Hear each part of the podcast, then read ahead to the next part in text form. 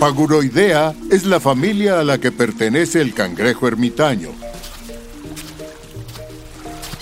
Se sabe que al crecer, su cuerpo comienza a dolerle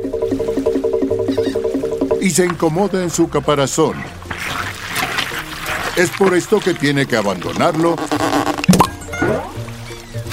y ponerse vulnerable para seguir creciendo.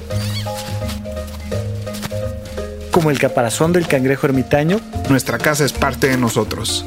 En este caparazón platicamos sobre técnicas de productividad y organización para resolver problemas simples y complejos de la vida diaria. Mejora tu calidad de vida y tu salud mental. Yo soy Rafa López. Yo soy Pepe Valdés. Bienvenido, a Paguro Ideas. Un podcast semanal en Sonoro. Las mejores historias en audio.